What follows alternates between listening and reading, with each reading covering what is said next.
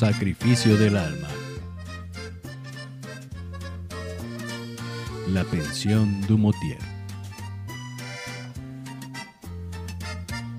La pensión Dumotier se había convertido en un lugar muy apreciado para Alberto. No nada más porque ahí vivía, sino porque Margarita y Martín lo trataban como un hijo y lo procuraban más allá de la cuenta.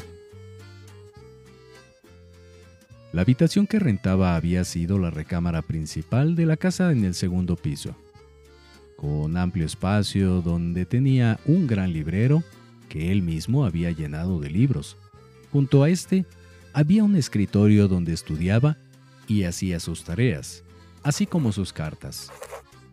La pared estaba llena de fotografías enmarcadas de su familia, su caballo y de Nidia. Algunas veces descolgaba alguna fotografía para ponerla en su escritorio y poderla ver mientras escribía. Había dos grandes armarios llenos de su ropa. Según la ocasión, al abrir las puertas de los armarios en el reverso, se colgaban las corbatas y los cinturones. Adentro tenía 14 trajes y seis sacos bien colgados además de otras tantas camisas y pantalones. A un lado de uno de los armarios había diez maletas llenas, bien acomodadas, que le causaban dolor de cabeza al pensar en el problema de llevarlas el día de su regreso. La ventana era lo mejor de la recámara. Poniendo un pequeño sillón en cierto ángulo, Alberto podía ver la calle frontal, otra que cruzaba, y a lo lejos atrás de muchos edificios, la Torre Eiffel.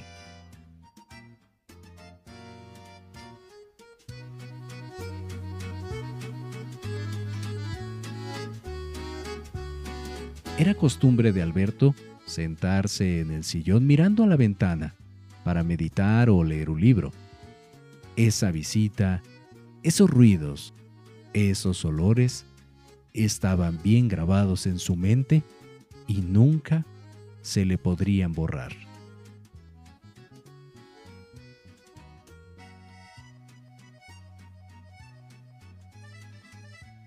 Al llegar Alberto a su recámara, lo primero que hizo fue buscar la carta proveniente de León, que estaba sobre el escritorio.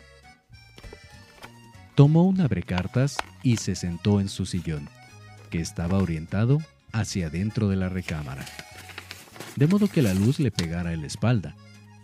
La carta tenía extrañamente como remitente a Mary Rose, con una dirección diferente a la que Alberto visitó, y en su interior una carta de Christopher sin firma, con el siguiente comunicado.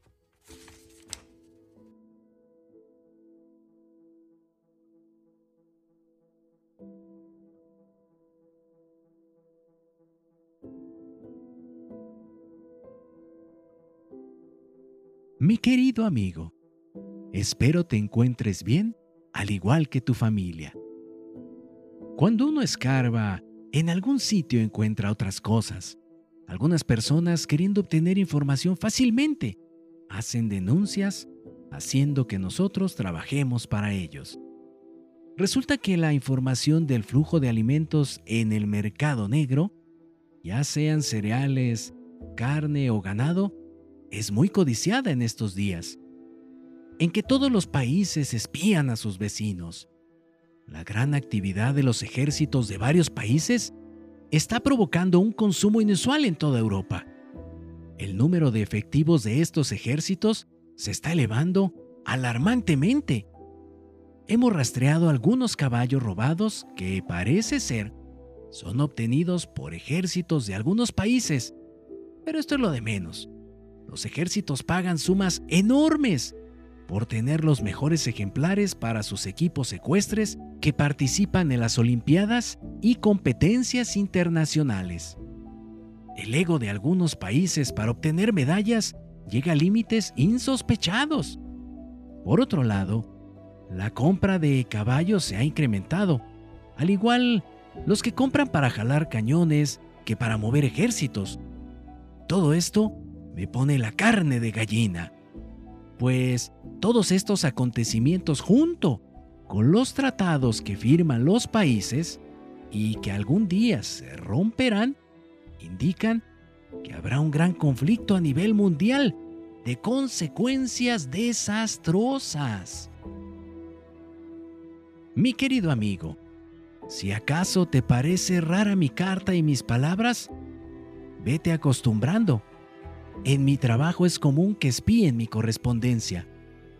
En esta carta estoy muy seguro que no lo harán, pero en un futuro podrían meter los ojos en el sobre. No te extrañes si la próxima carta te la envié por conducto de un conocido mutuo.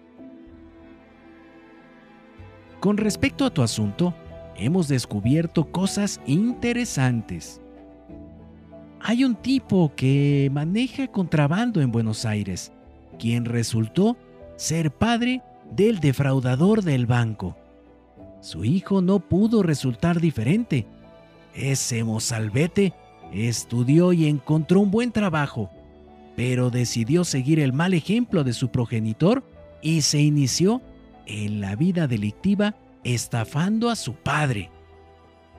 En combinación con otro traficante que ya tenemos identificado junto con los barcos que hacen los fletes.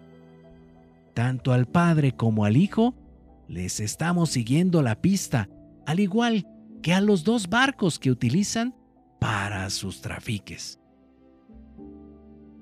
Los nombres de todos ellos ya los envié a una persona de tu confianza, que pronto te informará. Me acaban de anunciar que en fechas próximas viajaremos a París para jugar un partido de polo. Prepárate, pues todos contamos con tu participación. Por el equipo no te preocupes, nosotros te llevaremos todo, incluso el queso. Mi indomable compañero te manda saludos. Mi querido amigo, cuídate mucho. Pronto nos veremos.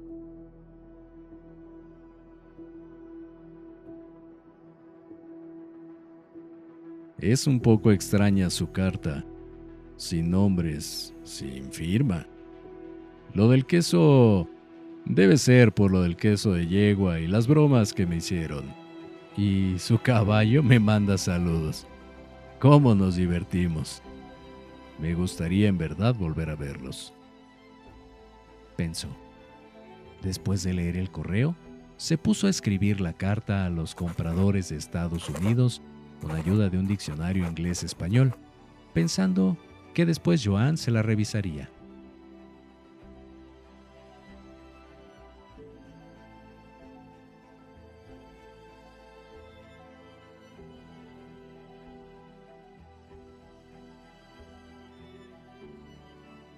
No te pierdas el próximo capítulo de Sacrificio del Alma.